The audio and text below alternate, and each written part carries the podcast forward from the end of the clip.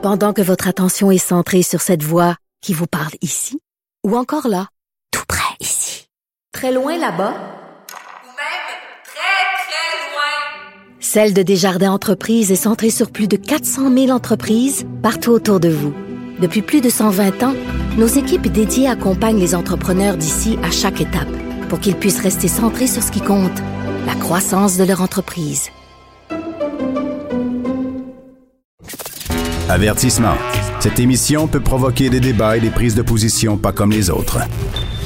Vous écoutez Sophie Durocher. Depuis un an, depuis le début de cette pandémie, beaucoup, beaucoup, beaucoup de cas, évidemment, d'anxiété, d'angoisse, de détresse chez les adultes, chez les jeunes aussi. Il y a vraiment de quoi inquiéter. Et chez les jeunes, euh, les élèves du primaire et de secondaire, ça se traduit aussi beaucoup par une anxiété de performance. Alors, comment on fait pour aider euh, nos jeunes? C'est parce que je souris parce que j'aime pas particulièrement cette expression-là, mais bon, comment on fait pour aider les jeunes de notre entourage à traverser cette période-là? On va parler avec Dr. Joanne Lévesque. Elle est neuropsychologue et experte du cerveau. Docteur Lévesque, bonjour. Bonjour. Non, je souriais parce que quand on dit nos jeunes, je trouve toujours que ça fait un petit peu bizarre. Mais ce qu'il y a derrière ça, c'est cette euh, cette bienveillance, évidemment, cette, cette compassion qu'on a pour eux. Euh, à quel point vous, dans votre pratique, vous avez remarqué euh, une, une, augmentation de l'anxiété ou des des peurs, euh, des crises d'angoisse chez les jeunes? Oh mon Dieu, de façon fulgurante. C'est une ah croissance euh, phénoménale. Euh, c'est moi, ça me préoccupe énormément, énormément. C'est quotidien. C'est autant des enfants euh, du primaire que du secondaire qui vont être aux prises avec un niveau d'anxiété que je pensais pas voir dans ma carrière. des jeunes enfants qui s'automutilent, qui font des, des crises de panique, des, des vraies crises de panique là, selon les vrais critères euh, des, jeunes secondaires qui ont des troubles alimentaires euh, alors qu'il n'y en avait jamais eu, euh, un niveau d'anxiété qui est très élevé à ce niveau-là aussi. Donc, avec beaucoup de... Moi, ce qui m'inquiète encore plus, c'est avec aussi beaucoup de j'allais dire de, de, démotivation, mais c'est pire que ça, une espèce de résignation. Je pense que le hmm. terme est, est, plus grand et, plus à propos. Hmm. Oui, parce que les jeunes voient, voient plus d'espoir. Euh, il y a beaucoup de jeunes en ce moment qui, on parlait d'anxiété de performance, qui, qui se demandent comment ils vont faire pour réussir leurs examens de fin d'année dans un contexte comme ils ont vécu depuis euh, un peu plus d'un an maintenant. Oui. Donc, alors, on, on, va essayer de départager tout ça, docteur Lévesque, parce que je trouve c'est extrêmement important. Euh, dans quelle mesure c'est une, une, une angoisse ou une anxiété qui est reliée à des résultats scolaires? Et dans quelle mesure c'est une anxiété qui est reliée à cette période qui est extrêmement anxiogène? Parce que, je veux dire, ils, ils, écoutent la radio, ils écoutent la télé, ils voient la une des journaux, on ne parle que de mort, on parle que de maladie. Je veux dire, n'importe quel être humain euh, en formation euh, peut en faire des crises d'angoisse. Donc, dans quelle mesure c'est une, une, peur, mettons, de la mort, de la maladie, et mm-hmm. dans quelle mesure c'est une, peur par rapport à ces résultats scolaires? Oui, bien en fait, ce qui est intéressant euh, dans le dans départager les deux, je vous dirais que c'est ça s'est passé plus euh, le, du début de l'année, si on dit que le début de l'année euh, scolaire est en septembre, aller jusqu'à peu près la semaine de relâche, on parlait plus d'une angoisse, je vous dirais, existentielle, au sens où hum. euh, ma vie a changé, euh, où le monde s'en va, est-ce que ça vaut vraiment la peine de vivre dans un monde comme celui-là, euh, c'est quoi mon avenir, à quoi je peux m'attendre, qu'est-ce que je peux espérer, est-ce que je peux encore rêver? Euh, bon, c'était plus de nature existentielle, mais là, avec la fin de l'année qui approche, euh, avec le 65% de valeur accordée à la deuxième étape, ben là, ça vient de les frapper de plein fouet. Ils, ils sont inquiets parce que il y a beaucoup de jeunes qui ont des déficits d'attention euh, qui sont seuls à la maison une journée sur deux à mm. essayer de suivre des cours, puis ils ont beaucoup de difficultés. Alors, ils, savent qu'ils n'ont pas fait tout ce qu'il y avait à faire pour réussir, mais ce qu'ils savent aussi, c'est qu'ils n'y arrivent pas sans l'encadrement scolaire. Hmm. Alors, c'est ça qui devient vraiment inquiétant. Fait que, ça s'est fait en deux temps, je vous dirais. C'est pas que l'angoisse existentielle est disparue, c'est juste que là, il y a une réalité qui, qui s'en vient, qui est la fin de l'année scolaire, les examens à réussir. D'accord, je comprends fort bien. Et euh, en même temps, je trouve que bon, je vais vous parler comme maman, là, pas juste comme animatrice à la radio, là, comme euh, maman d'un ado de, de 13 ans, parce que bon, on parle toujours de son expérience euh, personnelle. Je trouve c'est très difficile de jongler entre dire à mon fils de 13 ans, écoute, c'est une année qui est pas comme les autres. Euh, on comprend parfaitement que le, le cadre d'enseignement est pas le même qu'en temps normal, donc papa et moi, on va être plus indulgents, entre guillemets, si tes résultats sont moins bons. En même temps, on veut pas être des parents qui euh, banalisent une mauvaise note ou qui donc on veut aussi amener notre enfant à être ambitieux, à se dépasser, à se concentrer. Donc je vous parle de mon expérience personnelle parce que je suis sûre qu'il y a plein de parents qui sont dans ce dilemme-là. On veut pas mettre plus de pression qu'il faut pour avoir des bonnes notes, puis en même temps, on veut pas euh, ne pas tenir compte du fait que c'est une année folle. Oui, exactement. Mais vous avez bien raison. Euh, on ne peut pas faire abstraction du contexte dans lequel on évolue en ce moment. Par contre, euh, ce qui est important, moi, je dirais, c'est de recadrer cette, cette période-ci à travers une perspective plus vaste. Dire, OK, oui, c'est vrai, ça fait depuis mars dernier que notre vie a été complètement chamboulée. la vôtre aussi, c'est clair, en parlant des, des adolescents, là, mm-hmm. donc de votre fils. Mais un jour, euh, on a vraiment espoir que les choses s'améliorent, notamment en raison de la présence du vaccin, la vaccination euh, à travers le monde.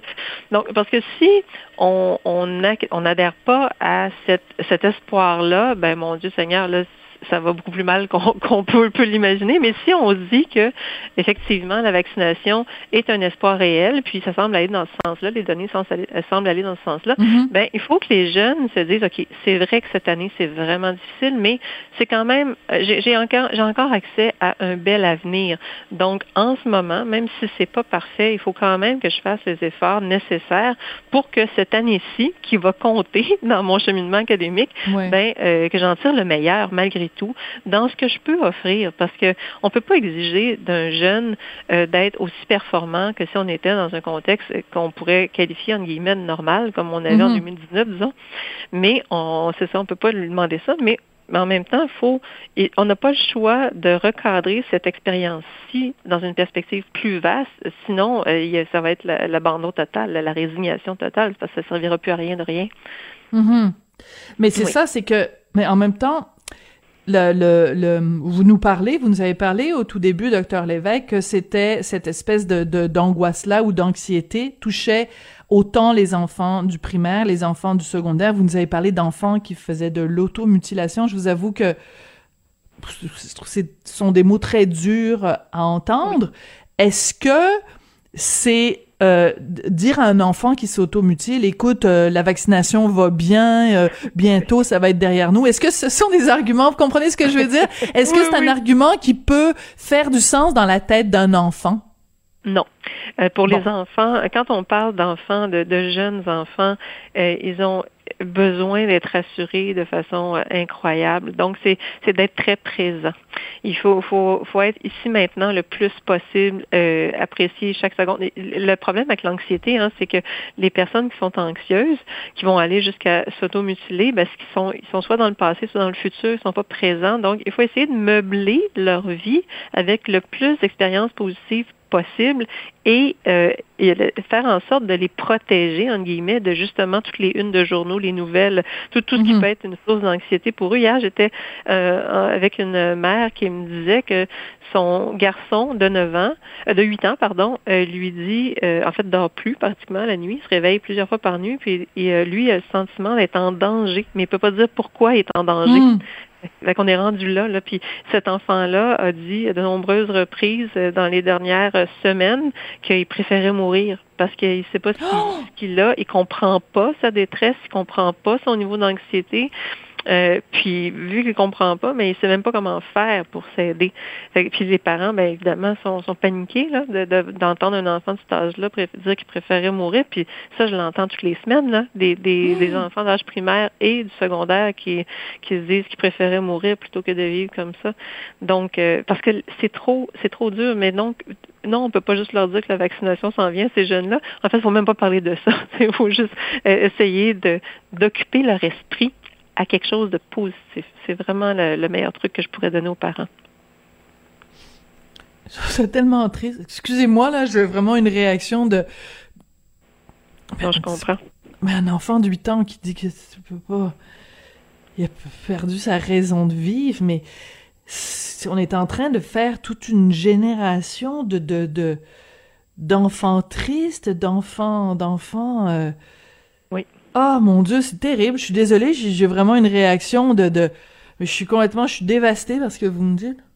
Oui, c'est c'est moi je, vous le dis, je, vis ça toutes les semaines, puis je suis dévastée de la même façon. Moi, autant je peux je suis euh, derrière M. Legault dans toutes les mesures, mais je me dis toujours euh, peut-être qu'il manque un psychologue ou une psychologue au sein de l'équipe de la santé publique. Il y a hmm. quelque chose là. Parce que on je pense qu'il doit j'ai l'impression qu'il leur manque peut-être de l'information quant à quant à l'état de santé mentale. Je, je peux pas croire, je peux pas croire. Mais je sais qu'il déploie beaucoup de ressources, qu'il essaie de mettre en place des ressources, mais moi je peux vous dire que autant au, public qu'au privé, euh, que ce soit un psychologue, un neuropsychologue, un psychoéducateur, un, un orthopédagogue, il y a vraiment euh, une liste d'attente incroyable. Il y a ben plus de ressources en ce moment. C'est quand même particulier ce qu'on vit. D'accord. Donc, alors, c'est sûr que les gens qui nous écoutent, si si vous avez évidemment dans votre entourage, que ce soit votre enfant, euh, neveu, nièce, euh, euh, beaux enfants, peu importe, petits enfants, si vous avez quelqu'un dans votre entourage qui a un tel niveau de détresse, c'est sûr que notre première réaction, c'est de dire bon ben on va on va aller voir un psy, on va aller consulter. Bon ben bonne chance pour trouver en effet quelqu'un. On va vous dire rendez-vous dans deux ans ou dans ou dans trois ans. Donc entre temps, on fait quoi, docteur Lévesque? Comment concrètement, donnez-nous des outils. Oui pour trouver ben les mots, trouver le réconfort. Euh, je, je, vous demande quasiment une consultation gratuite là pour non mais pour euh, pour tous les gens qui nous écoutent parce que c'est clair le, le, système est pas capable de prendre soin de tout de tout ça parce que c'est c'est engorgé. Donc concrètement à partir de là là aujourd'hui là on fait quoi? Bon, euh, profiter de l'extérieur. Donc, l'activité physique, les activités en plein air, euh, ça fait énormément de bien. Ça permet de ventiler, ne serait-ce que d'aller faire du vélo en famille, d'aller prendre des marches en famille, de jouer au ballon dans un parc. Donc, l'activité physique, le plein air, c'est vraiment à mettre à l'horaire de façon quotidienne, je vous dirais. Euh, ce que j'ajouterais de façon quotidienne, c'est probablement euh, soit pour ceux qui sont euh, qui aiment le type méditation, méditation dirigée. Il ne s'agit pas d'être un maître de méditation pour pouvoir profiter de ça. Et ce que ça crée, c'est un apaisement du système nerveux et ça amène une présence? Donc, quelqu'un qui n'a jamais fait ça ou un enfant qui n'a jamais fait ça de sa vie, ben ça va lui sembler bizarre, mais les mhm. méditations dirigées adaptées vont quand même l'amener ailleurs et lui permettre de relâcher d'un point de vue psychologique et neurologique. De la même façon, une autre chose qui peut être faite qui va amener automatiquement un équilibre entre ce qu'on appelle le système nerveux sympathique et le système nerveux parasympathique, c'est euh, la cohérence cardiaque. Donc, pratiquer la respiration euh, d'une certaine façon, qui pourrait être modulée là, à travers une application comme, euh, par exemple, il y en a plusieurs, mais il y, a, Petit Bambou qui s'adresse un peu plus aux enfants oui. ou Respirelax Plus. Bon, de faire la cohérence cardiaque, ça oblige notre système nerveux dans son ensemble à être en équilibre et ça va hmm. permettre, euh, pardonnez-moi l'anglicisme, de faire un reset. Donc, oui, oui, je comprends de repartir à, neuf après, mettons 20 minutes, là, euh, si possible, de cohérence cardiaque, ça serait très apaisant et ça permet de relâcher, autant au niveau psychologique, encore une fois, que d'un point de vue purement neurologique. Donc, ce serait peut-être ces petites choses-là que je vous dirais de hmm. mettre au quotidien, puis d'essayer le plus possible de, de conserver de bonnes nuits de sommeil, parce qu'on est toujours euh, plus en mesure de, de s'autoréguler tant au niveau comportemental qu'au niveau émotionnel mm. quand on a bien dormi. Oui. Et euh, ben écoutez, moi je pense que vous devriez, euh, on devrait faire euh, vous et moi une proposition à François Legault, la prochaine conférence de presse de François Legault, avec Dr Arruda et Christian Dubé. On commence la conférence de presse, hum, qui fasse un moment zen avec une petite musique de harpe ou quelque chose et qui s'adresse aux jeunes pour euh, pour les aider à les calmer, les rassurer, que ce soit pas fait de façon gnangnan avec un Père Noël à, à 2000 dollars comme on l'a déjà vu. Mais euh, comprenez que, moi j'aimerais ça entendre François Legault, notre premier ministre, parler euh, aux jeunes et parler ou, même vous l'avez dit euh, vous-même. Comment ça se fait qu'il y a jamais de psychologue qui est là qui est mhm. présent à la fameuse conférence euh, aux fameuses conférences de presse du gouvernement? Ça pourrait être ça pourrait être une option. Donc alors on, on, on, travaille là-dessus. On va mettre une femme là-dessus hein docteur Lévesque? C'est ça exactement. Oh oui, mais il y en a peut-être, mais en tout cas, il, me semble que ça mériterait euh, une consultation. Absolument. Ben écoutez, merci beaucoup pour vos, vos, trucs, vos indices. Moi, j'ai pris des notes. Petit bambou, euh, respire relax plus, euh, l'activité physique, la méditation dirigée, la cohérence cardiaque, c'est déjà des, des, bons points de départ. Merci de nous avoir sensibilisés à tout ça aujourd'hui. C'est un plaisir, Madame Durocher.